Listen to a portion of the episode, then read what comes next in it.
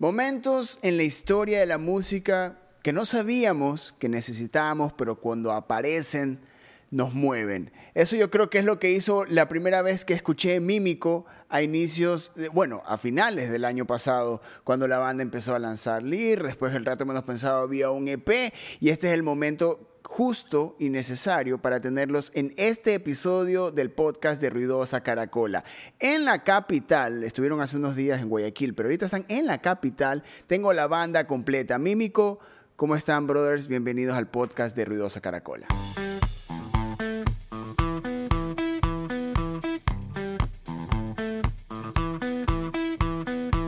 Este es el podcast de Ruidosa Caracola con Eric Mujica.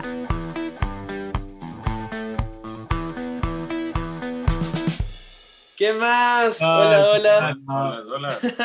Muchas gracias por la invitación. En serio. Me gusta, Eric. Yo personalmente salté cuando, cuando me Eric. Ajá, hablaste con Alejito justo cuando estaban como conversando. Estás hablando con el Alejo ahí. Es, es increíble de que eh, existan bandas en esta época donde eh, eh, sigue, no deja de ser complejo armar una banda, pero crearlas en una época pandémica donde el distanciamiento social ya es, algo normal, eh, crear es más complejo, a veces muchos artistas optamos por la intimidad de la casa o convertir un proyecto en solista o hacer una banda por medio de mails. Ustedes, ¿cómo, para ustedes, qué significa estar en una banda? Uf, buena pregunta. O sea, creo que eh, igual fue un reto, o sea, es un reto totalmente eh, teníamos todo listo para lanzarnos en el 2020, teníamos incluso como fechas y, no se pudo dar. Entonces, como es un reto realmente como lanzarse en un periodo tan complicado, pero es bastante emocionante a la vez. O sea, como, aunque me contradiga, como es bastante emocionante eh, tener el reto de que aunque más difícil se ponga la, la vuelta, poder hacer música y, y, nada, o sea, se está demostrando como que en los espacios chiquitos que aún, o sea, son bastante como, como pasan bastante inadvertidos, como se dan el chance y hay como tocar y es, es hermoso ver a la gente ahí emocionada, entonces es bacán. Qué complejo es para una banda este, esta época, porque entre ustedes, ¿cuál, ¿cuál es la edad promedio que existe entre ustedes? ¿Qué serán los 22 años? 22, 23, ajá. Yo soy el más chimito. Ustedes son los, los que o sea, son como que la mezcla entre el Centennial y el Pandemial. Eh, ¿Cómo es para, cómo es para ustedes eh, hacer un proyecto que, que como emprendimiento tal en este país necesita eh, demasiados sacrificios, un compromiso muy grande y en una época donde por lo general todo sale en contra? Y en un país donde por lo general para el artista ya de por sí a todos sale en contra, para ustedes cuál ha sido el, reto más importante y del que ahora, después de haber lanzado un EP y después de tocar, eh, tener varias oportunidades de haber tocado, cuál es el reto más grande que a ustedes se les ha presentado y que ahora pueden decir, ok, lo superamos? Una de las principales cosas que definitivamente fueron un reto para nosotros fue cómo captar un público en este formato. O sea, eh, definitivamente cuando ya eres un músico ecuatoriano, de cierta forma estás hecho al dolor por esta cosa de que, de que el país puede muchas veces jugarte en contra. Eh, creo que nosotros como, como músicos ya sabemos navegar esta situación, sabemos acoplarnos a esto, eh, en gran parte saber que no ser tan negativos y saber que siempre el público de todas formas eh, siempre va a querer producto de calidad. Entonces tratamos de, o sea, de ser, de que, generar, crear música de contenido bueno, o sea, como que ser lo mejor de nosotros. Y aparte de esto, ya como que en el contexto de la pandemia, eh, el reto, como te digo, fue definitivamente captar una audiencia sacando este extremadamente valioso recurso que son los shows en vivo. O sea, ¿cómo hacemos, cómo hacemos que la gente nos quiera, que la gente sienta emoción porque vamos a sacar un nuevo single? ¿Cómo hacemos que la gente se emocione y quiera saber de Mímico si es que ni siquiera, bueno, si es que no saben de nosotros, no saben, no nos han visto nunca? Eh, que es básicamente la forma en la que muchas de las bandas, muchas bandas ecuatorianas, muchas bandas en general se manejan. O sea, es como que empiezas a tocar y poquito a poquito, mediante presentaciones en vivo, ganas audiencia, más que por streams. Entonces, fue un reto, fue un reto como que manejar las redes sociales de una manera súper humana, súper atenta, eh, estar sacando contenido nuevo pensando siempre cuándo vamos a sacar tal cosa, o sea, qué día pega hacer tal post, a qué hora pega hacer tal historia. Y, y de ahí mantener una constante interacción con la gente que sabemos que nos apoya. Eso, eso más que nada. Pero fue un reto súper lindo. Fue un reto súper lindo porque o sea, generas conexión con el público. Eso es súper chévere. ¿Quieres dejar a todos en tu casa con la boca abierta? Prepara esa picaña que tanto le gusta a tu familia con Crisal. El truco está en la picaña y en el cariño que le metas. Crisal simplemente es el ingrediente perfecto, eso que nunca te puede faltar. Es real lo que, lo que han logrado, esa conexión que tienen con el público, pero también este, hay algo de que cuando yo, yo escuché por primera vez Lear, yo dije, esto, esto no es indie es independiente, ok, está, es, es, eh, hay, hay, un, hay una bandera detrás del género independiente, pero hay un sonido detrás del género indie. Pero es como ustedes, ustedes saben, ustedes tienen claro que no son una banda indie, que son una banda rock pop, ojo, ojo, a título personal, a título personal. Ya, yo escucho una, una banda de rock pop, pero no escucho una banda indie. Una banda que nace en la época, que, existe en una época donde el ser independiente no es solo una cuestión de que se manejan por un sello o una manera totalmente solos, o una manera de grabar, o un esquema de trabajo. Pero la banda no, o sea, de manera en, sonido no tiene esos elementos indie de los que estamos acostumbrados a escuchar durante estos últimos años. Esto fue algo de que simplemente se, se dio de una manera orgánica o fue, ¿sabes qué? Hay mucho indie o, hay, o falta rock pop. ¿Cuál, cuál, en qué, ¿Cómo fue ese elemento de producción? Bueno, em, respondiendo a esa pregunta, ¿sabes? Es interesante pensando, también fue un reto.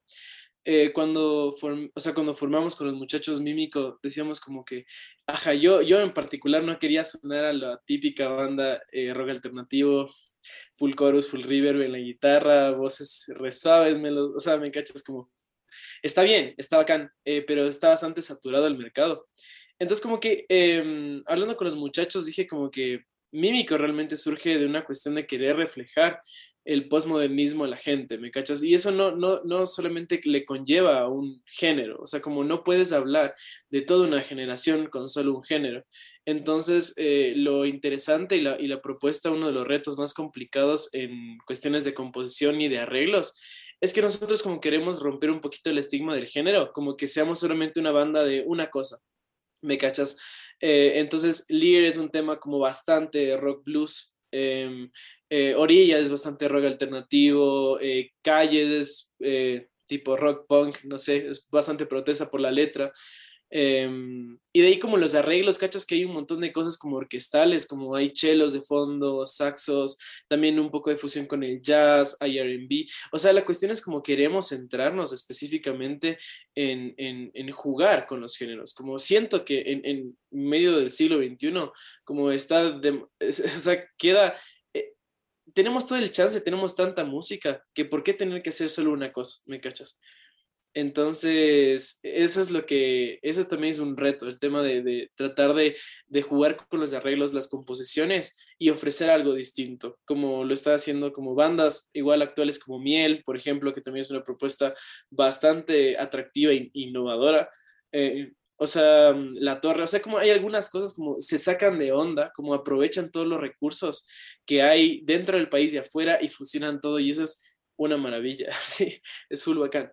Es, es también muy interesante y es algo de que eh, una cosa que más me trae, que me trajo de la banda es porque como yo soy guitarrista y dije, ok, hay una banda de guitarras acá, qué bacán.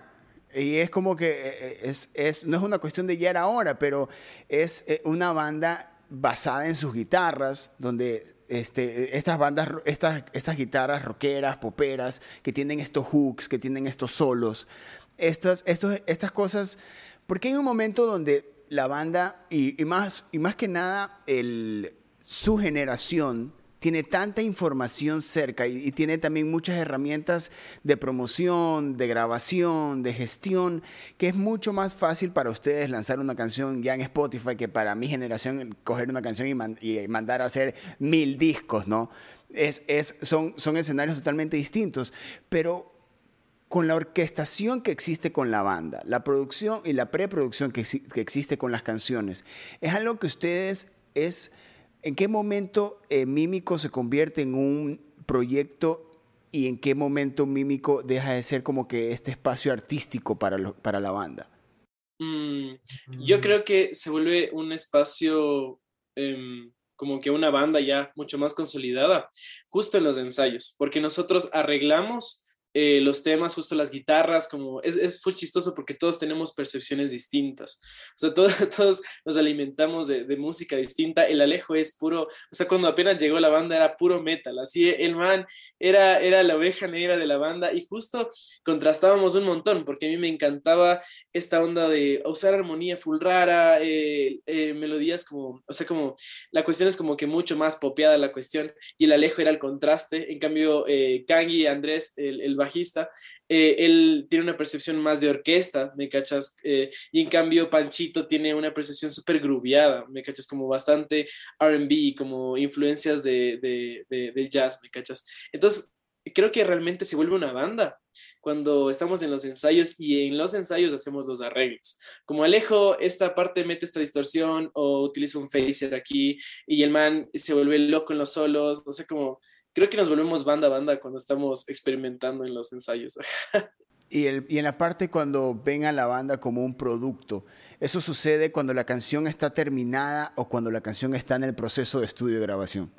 Eh, creo que las dos. O sea, eh, creo que eh, cuando estamos mezclando los temas, cuando estamos produciendo en el estudio, em, nos damos cuenta de ya como pensando en cuestión eh, ya como marketing, o sea, como, oye, este tema pega, este va a ser un hit, por estos eh, clímax que hay aquí y acá, me cachas como, creo que lo, pensamos de una manera más como empresa, entre comillas, bien entre comillas, eh, cuando estamos en proceso de mezcla y, de producción. Como que ahí cachamos los detalles que, em, que o sea, cuando tomamos los géneros eh, en los que queremos trabajar, en la producción es cuando como le adecuamos al siglo XXI, ¿me cachas? Porque si quisiéramos hacer un rock, eh, por ejemplo, Lear sonaría súper, súper distinto si la producción fuera más o menos con esta onda de los 60, ¿me cachas? Em, como eh, lo interesante, lo innovador de la banda también es como que, que jugamos con, con la sonoridad del siglo XXI, ¿cachai? En la producción. Y eso es, eso es bacán cuando me mencionas de, los gustos que tiene cada uno en la banda, parecería de que como que cada canción del EP es como que eh, una satisfacción artística individual como que para cada uno. O sea, Lir es tuya, Cerezas es por ti, Orillas es por ti. Es como que es cada, cada canción es está preparada en, en, por los, como por, de qué, en qué género o de qué sonido se inclina cada uno. ¿Cuál es el proceso de composición que tiene la banda como para que se sienta esto? Obviamente esto se los digo porque me están hablando de que uno es metalero, el otro es más por el onda del groove, y yo escucho las canciones y digo, ok, aquí, aquí hay elementos de cada uno, pero ¿cuál es el proceso de composición? No es que se dicen, a ver, esta se llama Lir, esta es tuya, lejos, ¿no? O sea, no sé cómo se. No, no es así, o sea... O sea Ah, perdón, Alejito, solo déjame decirle la cuestión de la composición. Eh, lo, lo, interesante es como no está como, eh, nos dividimos no, no, como por canciones, sino como en cada canción vas a sentir como la estructura de cada uno, ¿me cachas? Eh, por ejemplo, si escuchas Orillas, como está bastante esta onda que a mí me gusta bastante el rock alternativo, y llegas al suelo del Alejo y es del Alejo, ¿me cachas? Escuchas el groove de Panchito soleando y es del Panchito escuchas las líneas debajo del Kanye metiendo séptimas por ahí, cuando debería meter raíz y dices, es el, es el Kanye. Entonces, eh, cachas, es una cuestión, no es, no es como que por separado, como que las canciones, eh, uno para cada uno, sino que en cada canción tiene una, un rasgo de cada uno, creo. Y eh, en el proceso de composición, o sea, como yo vengo con los temas, como que compongo la armonía, la letra, y les muestro a los muchachos como que, oigan, tengo este tema, y empezamos a, arreglar todo a ensamblar en, en Warax, en el estudio de Panchito. Entonces, ajá, así es más o menos el proceso de composición y de arreglos. Sí, porque el tema de la composición es, eh, e, en sí en sí es básicamente e, e, es como lo dice es como lo dice Dani él llega con un tema con una nueva idea y dice así como que ok perfecto esto es lo que tenemos y de ahí el proceso de, de como que de crear de transformar esta e, esta cosa acústica, esta, esta balada o lo que sea, en una canción que tenga que suene, que tenga algo de cada uno, es básicamente una inyección de la personalidad de cada uno de los miembros. Porque al menos algo que yo percibo en cada una en cada una de las canciones, en cada uno de los ensayos, es que yo estoy muy orgulloso de tocar con músicos que tienen un montón de identidad. Eh, o sea, por aquí tiene, tiene una es como que esto, mi sección, la sección rítmica de Mímico tiene una, o sea, tiene un sonido que no he escuchado en otro lado. O sea, como que suenan ellos, la batería de Panchito suena a Panchito siempre, las líneas de Kangi suenan a Kangi y la voz de Dani es inconfundible. Entonces, siempre como que creo que una de las características más bonitas de nuestra banda son que cada tema siempre va, exacto como lo dice, como lo dice aquí Dani, no no, o sea, sí puede que de cierta forma estén mucho más orientados a la, al gusto musical y a la percepción y a las influencias musicales de cada uno de los miembros. Puede ser, puede ser que eso sea posible, porque, por ejemplo, como yo obviamente soy un poquito más rockero, tengo un poquito más que aportar en un tema que queremos volver un poquito más rockero, ¿ya? Puede ser, pero de todas formas, eh, ninguno de los temas sonaría de la forma en la que suena si es que tuviéramos un miembro distinto. No saben cómo luché para que pongan un chelo en dos temas del disco. Quería poner en todos. Y yo personalmente, y yo me peleaba porque yo quería que suenen los arreglos originales de, de Kanye. O sea, yo quería que suenen los que eran los. Ah, no, no y no, se supone que no pegaba y no sé qué. O sea, no es que no pegaba, sino que a la final era, era, era ya cinematográfica la cosa, o sea, como había una fina línea entre, como, como si iba, iba a sonar otra cosa, entonces es muy chistoso, o sea, créeme que el proceso de, de arreglar los temas, de eh, producir los temas, es súper interesante, es full bacán, y también es una patada en el, porque es como, a veces chocamos mucho, ¿me cachas? Como que loco, ya deja de usar tanto distorsión, o me cachas, o rasga de otra forma, o sea, es como que, ajá. Descarga la aplicación de Rappi, usa el código RUIDOSA y obtén 7 dólares de descuento en tu primera compra. Tripea Rappi, usa el código RUIDOSA.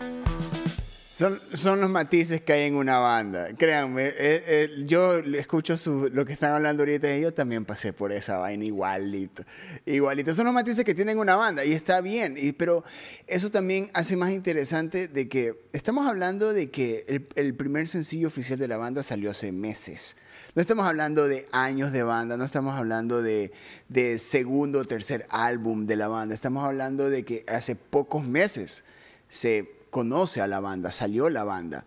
Y, hay un sonido, hay, hay una, un seguimiento, un interés sobre, sobre el trabajo que vienen haciendo. ¿Cuál es, eh, yo creo que también la época como, como la música se ha vuelto de globalizada también es un plus que han tenido muchos proyectos. Obviamente tienen que tener una buena música, una, una buena presentación y, y Mimico la tiene, pero ahora que estamos hablando ya de que salen a tocar, de que ya se están empezando a abrir los espacios, de que hay más oportunidades donde lo más probable es que sean ustedes de los primeros que salgan a tocar, como ya lo hicieron la semana pasada acá en Guayaquil. Y eso simplemente es, de una, o sea, demuestra el trabajo que vienen haciendo ustedes. Una vez que todo esto oficialmente se abre, esto es un go. Es como que empiezan los juegos del hambre ya para, para, para todos quienes literalmente artistas nos estamos muriendo de hambre. Pero para ustedes como banda muy, muy nueva, que tengan estos espacios ya abiertos de por sí, obviamente detrás de un trabajo eh, enorme e interesante que ustedes vienen haciendo, ¿cuál es el compromiso que ustedes tienen eh, independientes como, o sea, independientemente, cada uno de ustedes como individualmente, eh, para que el proyecto continúe, porque también en la época, la, la escena, también se ha encargado de comerse artistas, de acabar con bandas que uno ya veía proyectadas ya a, años luz de lo que estábamos viendo. Para ustedes, ¿cuál es el, compromiso? Porque después los compromisos puedes analizar los retos, las canciones, la producción, quién va a producir, quién va a mezclar, quién va a masterizar, cuánto se va a invertir, etcétera, etcétera. Para ustedes, individualmente, ¿cómo ven eh, Mímico desde afuera y, cómo, y esta máquina que está empezando a crecer? para que en un se acabe el 2021 y podamos conversar de todo lo que han tocado y cuánto material más han lanzado? Mm. A ver, yo creo que eh, personalmente mi reto dentro de la banda es, ah, bueno, a mí me gusta mucho el, ofrecer bastante calidad y, sobre todo bastante honestidad en, lo que hago. Como ah, no, em, siento que, algo que quiero ofrecer de aquí en adelante em, con la banda es mucha calidad, em, tanto como en la producción, en, las composiciones, me demoro un montón, pero, pero quiero dar lo mejor de nosotros, ¿me cachas? Eh, y esto no es solo una cuestión musical, sino también de, eh, visual. O sea, yo, yo, siento que muchas de las, de las, eh, muchas de, o sea, como la gran carencia de muchas bandas aquí en el Ecuador es no preocuparse tanto de la apuesta visual. Entonces es como que me encantaría tener todo el presupuesto para, para, para volver real lo que tengo en mente, que no, no sé si debería hablar de eso ahorita, pero e, es todo un, es todo un tiro, o sea, es como realmente em, representar a la banda físicamente en escena. Y, eso es lo que quiero lograr con la banda. De aquí a, a, 10, 20 años quiero ir mejorando eso. Quiero que sea toda una experiencia ir uno de nuestros, a uno de nuestros conciertos. Ajá. ¿Tú, Alejito? En mi caso, eh, mi reto como para, o como que estar dentro, como miembro de Mímico, siempre es tema de, de, adecuarme correctamente. O sea, eh, como hemos dejado full, full claro, los cuatro tenemos una percepción de la música bastante distinta. Entonces, siempre eh, el hecho de que sea distinta tiene este beneficio de que tenemos múltiples perspectivas acerca de líneas, armonía, clima, eh, clímax, dinámicas. Entonces, e-, eso es lo, como que lo positivo, pero obviamente también como tenemos muchas veces perspectivas diferentes, llegan a ser perspectivas opuestas. Y esto generalmente llega a, generalmente puede llegar a generar conflicto en, um, en un ensayo. Entonces, mi reto personal es como eh, darme cuenta cuando el conflicto más que nada es va por buen lugar. O sea, cómo puede, cuándo puede ser necesario, cuando realmente yo creo que tengo la razón acerca de cómo hacer una cosa y cuándo, cuando, y cuando no la tengo. Y cuando eh, alguien más tiene una perspectiva mucho más adecuada a la música. Y eso es lo, el, reto de tocar en banda, básicamente. Ese es el reto de, no, de que no estoy tocando para, para un cantante. Ese es el reto de que yo se espera de que yo también aporte de alguna forma.